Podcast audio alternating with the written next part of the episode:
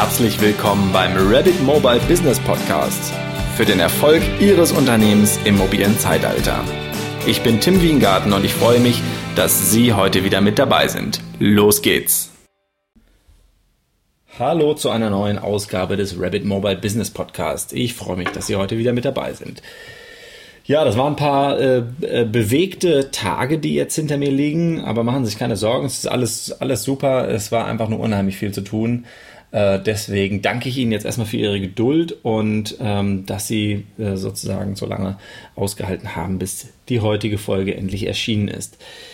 Äh, ich hatte zum Ende der vergangenen Folge äh, angekündigt, dass ich heute etwas zum Thema Test- und Lernkultur in Unternehmen ähm, sagen möchte. Und jetzt kann man natürlich fragen, was hat das jetzt mit dem Mobile Business Podcast zu tun?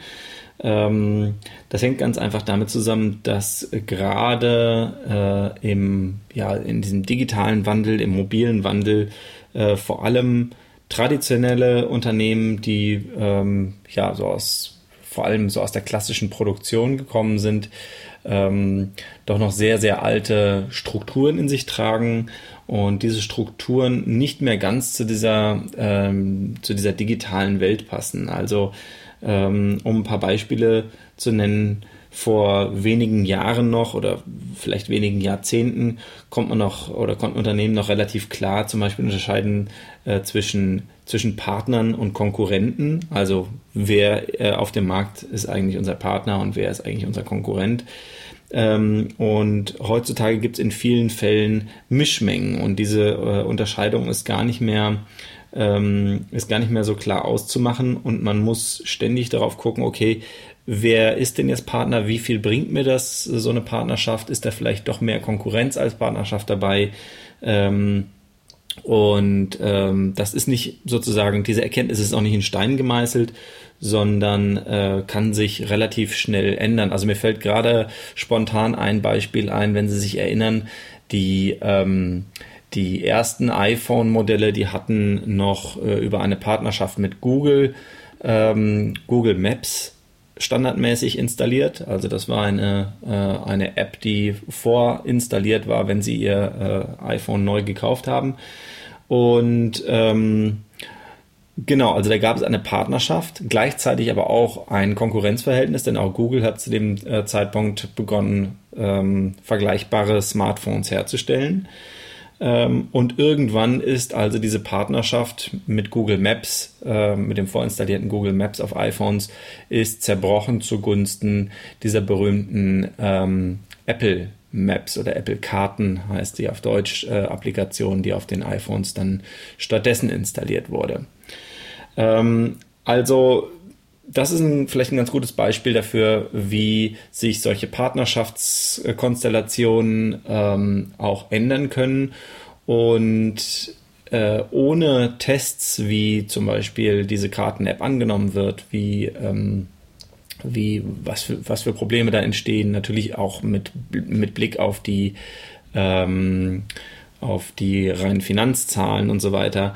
Ähm, werden dann solche Entscheidungen getroffen, ob äh, es jetzt eigentlich eher Konkurrenz oder eher Partnerschaft ist.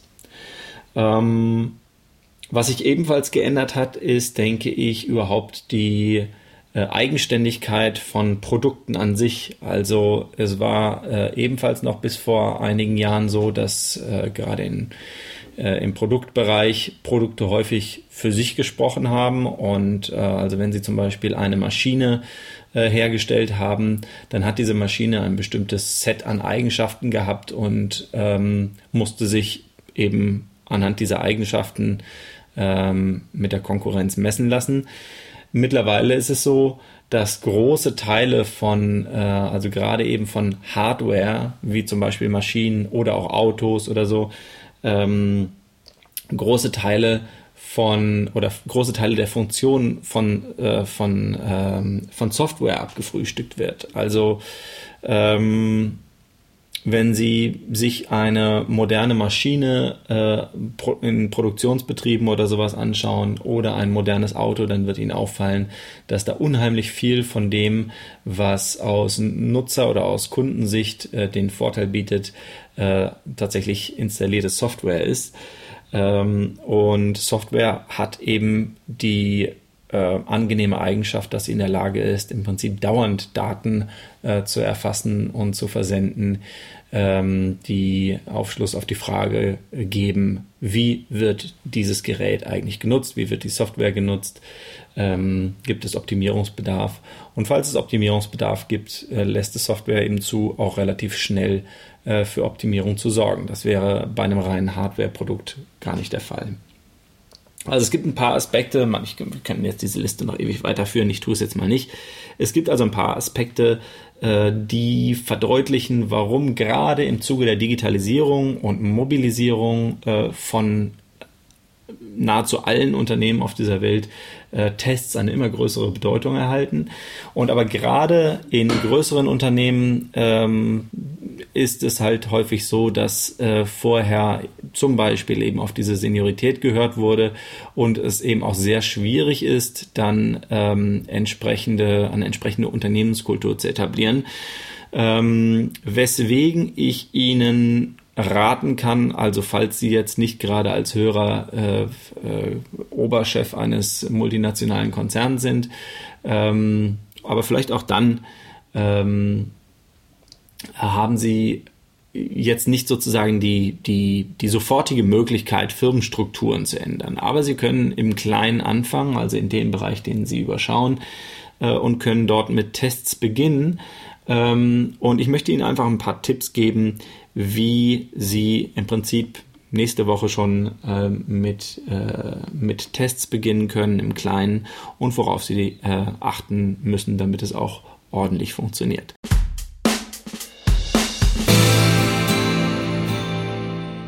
Zunächst mal kann ich Ihnen raten, ähm, das Testteam möglichst überschaubar zu halten. Also äh, es bringt, glaube ich, relativ wenig, wenn sie sich da eine riesen Mannschaft zusammenstellen, sagen, äh, Chaka, wir machen jetzt hier die große Testreihe, äh, ab morgen wird hier alles anders.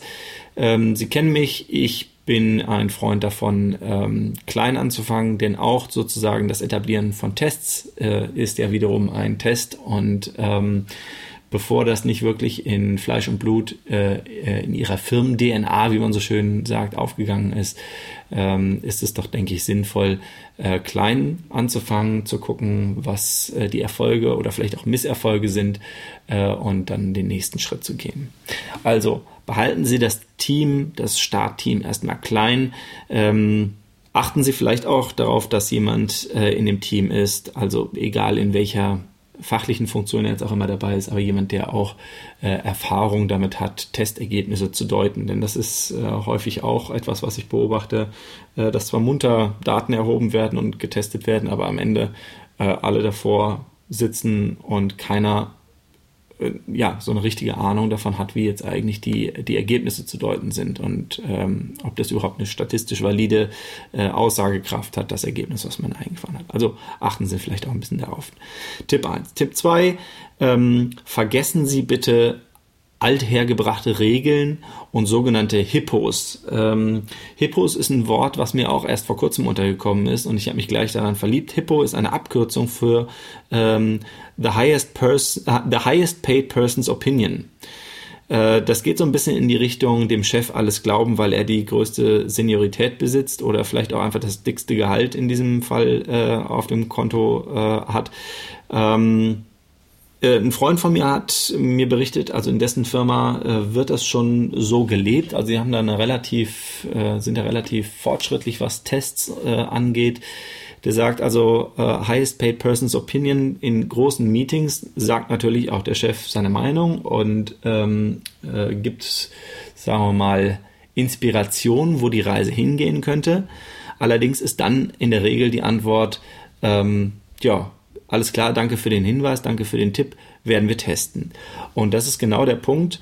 Ähm, Tests ermöglichen es halt einfach objektiv äh, auf die ähm, aktuelle Situation zu gucken und aktuelle Ergebnisse zu bekommen, die tatsächlich eine Aussagekraft haben, äh, die zum Beispiel ihren Zielmarkt betreffen.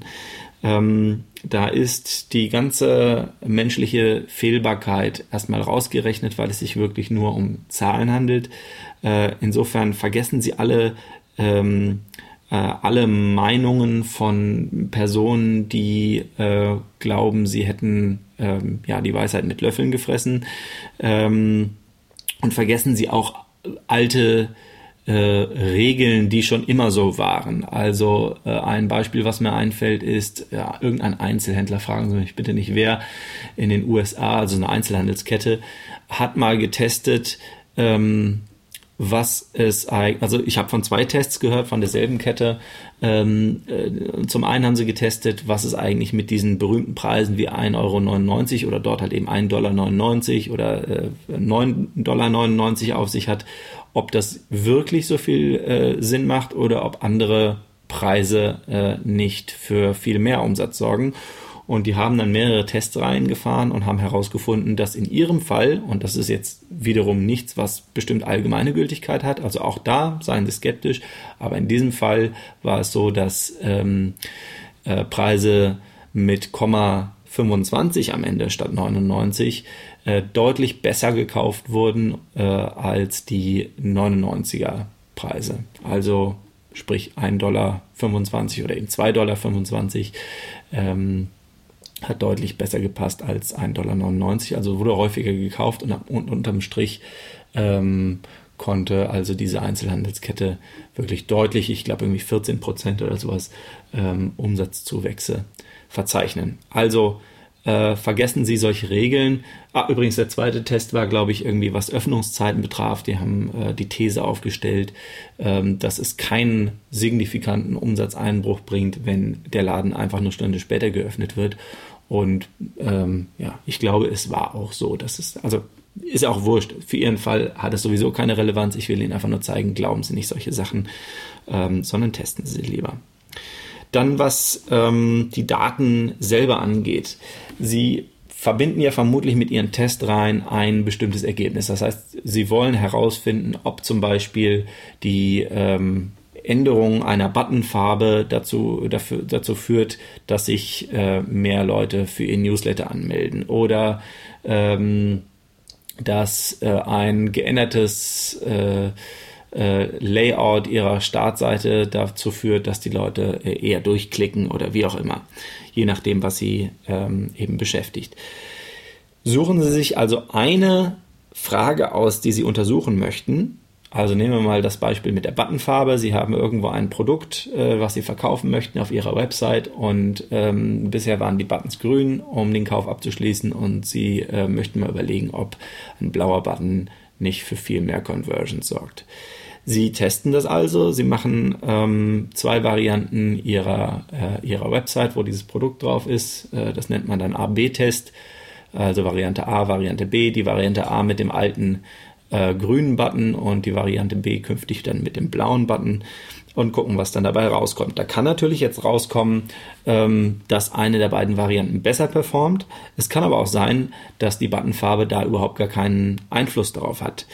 Ähm, deswegen kann ich Ihnen raten, als dritten Tipp, suchen Sie sich zwar Ihre zentrale Frage raus, aber gucken Sie sich auch möglichst viele ähm, Ergebnisse dann an. Das heißt, gucken Sie sich nicht nur das Ergebnis an, ob ähm, zum Beispiel die, ähm, die Conversions besser gewesen sind oder nicht, sondern gucken sich zum Beispiel auch an, ob eventuell die Absprungrate zugenommen hat, ob die Leute vielleicht nochmal was in ihren Warenkorb dazugelegt haben, ähm, ob die äh, Leute beim Support angerufen haben, weiß der Himmel, was es auch immer sein mag.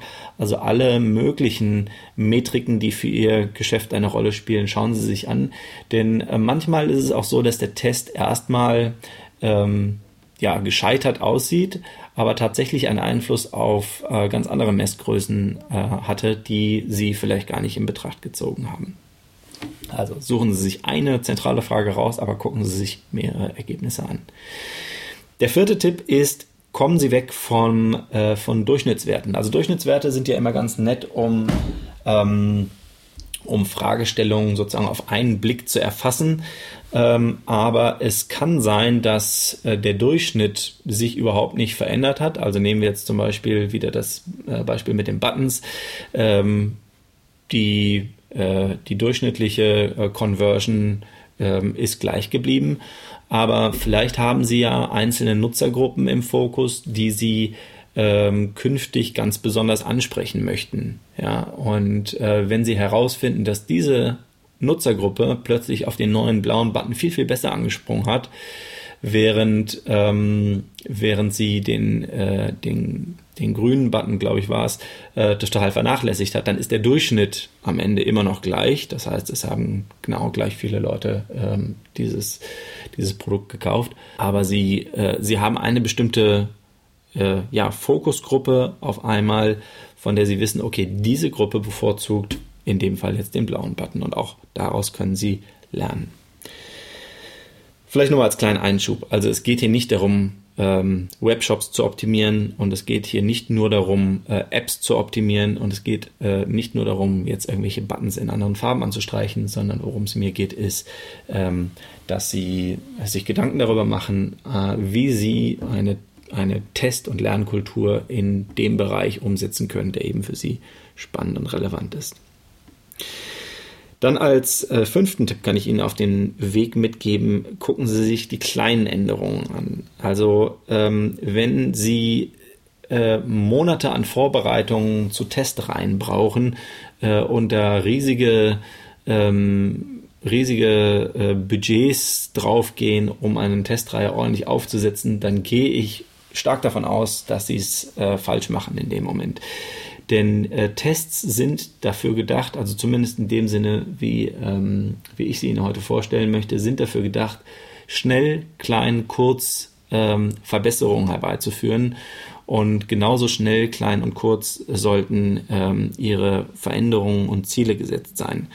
Äh, also es geht hier nicht um den einen großen Wurf, sondern es geht um konstante Verbesserungen von Dingen, ähm, also eben auch zum Beispiel äh, konstante Verbesserung der Software auf ihren Maschinen, die sie eventuell herstellen oder was auch immer. Ähm, und nicht um das eine große Release, was einmal im Jahr dann rauskommt, sondern eben um, ähm, um, um sehr, sehr schnelle kleine Releases. Dann der sechste Tipp, äh, testen Sie Ihre Ideen wieder. Also wenn es so ist, dass Sie ähm, dass sie äh, ja ein Testergebnis bekommen, was nicht zufriedenstellend ist oder was so aussieht, als wäre der Test gescheitert, dann ähm, ist es möglicherweise so, dass sie Aspekte nicht in Betracht gezogen haben, die aber tatsächlich eine Rolle gespielt haben, wie zum Beispiel Jahreszeiten oder ähm, bestimmte äh, Fragestellungen, ob jetzt gerade äh, Urlaubsperiode ist oder sowas und viele Leute einfach gar nicht da sind. Oder ähm, ob äh, gerade Gehalt ausgezahlt wurde oder nicht, also ob die Leute Geld in der Tasche haben. Äh, all diese Dinge können auch eine Rolle spielen und ähm, es ist höchstwahrscheinlich so, dass Sie nicht alle Aspekte im Kopf haben, wenn Sie eine Testreihe durchführen. Das heißt, ähm, führen Sie auch gerne Tests unter den anscheinend selben Bedingungen nochmals und nochmals durch und gucken Sie, ob, Sie, ob sich das Ergebnis wiederholt. Und wenn nicht, finden Sie heraus, warum das wohl nicht so ist. In der übernächsten Folge möchte ich Ihnen gerne äh, noch ein weiteres Modell oder ein weiteres Prinzip vorstellen, mit dem Sie äh, in interdisziplinären und hierarchisch quer durchgewürfelten äh, Gruppen zu, ähm, also sogar mit einer relativ großen Portion Spaß zu guten äh, Ergebnissen und handhabbaren Ergebnissen, risikoarmen Ergebnissen kommen, was äh, die Konzeptionierung von ähm, ja, hauptsächlich mobilen Apps oder digitalen Lösungen, aber vielleicht auch ganz anderen äh, Produkten oder Services ähm, kommen. Also äh, seien Sie gespannt, das ist ein relativ spannendes Thema. Ähm, wie gesagt, durchwürfeltes Team, da ist in, in so einem äh, Brainstorming-Meeting häufig äh, das Problem, dass derjenige, der auch sonst das Sagen hat, auch in diesem Meeting das Sagen hat, was nicht immer zum optimalen Ergebnis führen muss. Also äh, seien Sie gespannt auf die äh, übernächste Podcast-Folge. Warum die übernächste? Die nächste Podcast-Folge wird eine Sonderfolge sein, die so ein bisschen außer äh, der Reihe tanzt.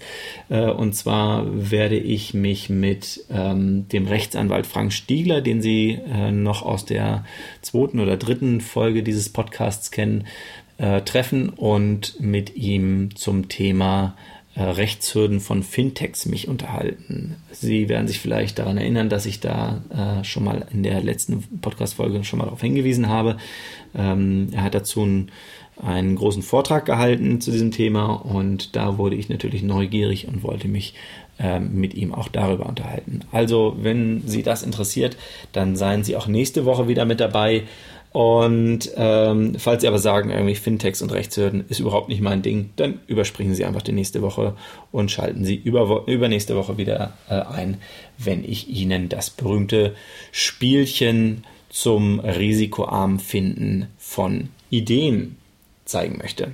Also seien Sie gespannt. Ich würde mich freuen, wann immer Sie äh, einschalten, Sie dann auch wieder dabei zu haben. Ähm, erzählen Sie weiter, wenn Ihnen dieser Podcast gefallen hat und geben Sie uns gerne auf iTunes eine positive Bewertung und Kommentar. Ähm, dann freue ich mich und dann freuen sich auch die anderen Podcast-Hörer, denn dann lässt sich der Rabbit Mobile Business Podcast bei iTunes leichter finden und Sie haben etwas Gutes getan. So einfach ist es manchmal und ich verabschiede mich für heute und hoffe, Sie konnten aus dem heutigen Podcast wieder ein, zwei Dinge mitnehmen, die Ihnen weiterhelfen. Vielen Dank fürs Einschalten und äh, ja, vielleicht bis nächste Woche. Ciao. Wenn Sie sich aus der heutigen Folge ein paar hilfreiche Ansätze und Ideen ziehen konnten, dann freue ich mich sehr darüber. Heißer Tipp, Sie bleiben immer mit hilfreichen Zusatzmaterialien versorgt, wenn Sie unseren kostenlosen Newsletter abonnieren. Außerdem freue ich mich über Ihre Teilnahme an Diskussionen auf unserer Facebook-Seite und im Blog auf www.rabbit-mobile.de. Abgesehen davon helfen Sie anderen Hörern dabei, diesen Podcast zu finden, wenn Sie mir ein paar Sekunden Ihrer Zeit schenken und bei iTunes eine positive Bewertung abgeben. Vielen Dank und bis zur nächsten Ausgabe.